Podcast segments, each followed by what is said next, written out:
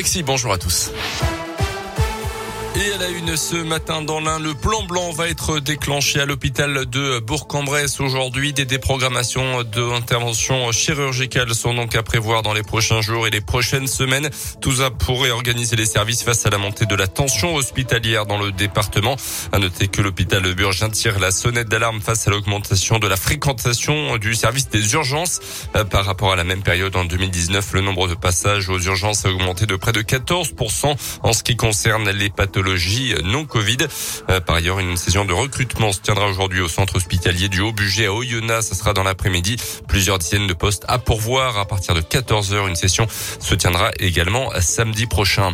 Un burgien verbalisé quatre fois en une seule journée pour non-port du masque. D'abord à la clinique Convert lundi où il s'est présenté pour un rendez-vous.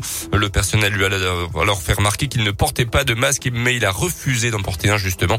Première amende de la police à la clé. Il s'est alors rendu à la préfecture, toujours sans masque, avant de prendre la direction du tribunal où les agents de sécurité l'ont là aussi refoulé. Il est ensuite retourné à la clinique pour une quatrième verbalisation, interpellation dans la foulée pour cet homme qui a visiblement bien du mal à intégrer les règles de sécurité sanitaire. Le déplacement d'Emmanuel Macron dans la région. Aujourd'hui, le chef de l'État sera dans l'Allier à Moulins et Vichy. Vichy où jamais aucun président de la République ne s'est rendu depuis le général de Gaulle en 1959.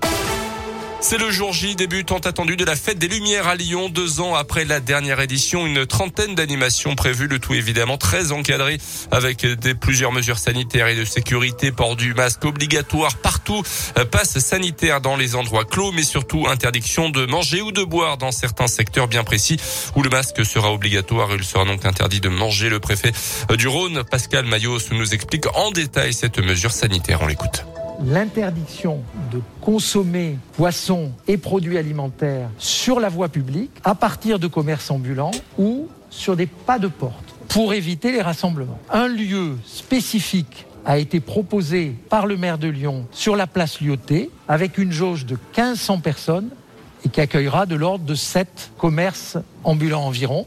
Des contrôles seront faits tous les jours par les forces de police, police nationale, police municipale, pour que l'obligation du port du masque, présentation du pass sanitaire et les interdictions dont je viens de parler soient bien respectées. Et à noter que pour assurer le bon déroulement de la fête, 200 policiers, 70 agents de sécurité sur la voie publique et 400 agents de sécurité privée seront mobilisés tous les soirs. Plus d'infos sur radioscoop.com. En basket, la deuxième victoire de la saison en Eurocoupe pour la Gelbourg hier soir à Equinox, 95-65 contre les Turcs de Bursaspor. Et puis en foot, c'est ce soir que se réunit la commission discipline après les incidents entre l'OL et l'OM en Ligue 1 de foot le 21 novembre. L'affaire de la bouteille d'eau lancée sur Dimitri Payet avait abouti à la condamnation au pénal du spectateur mis en cause.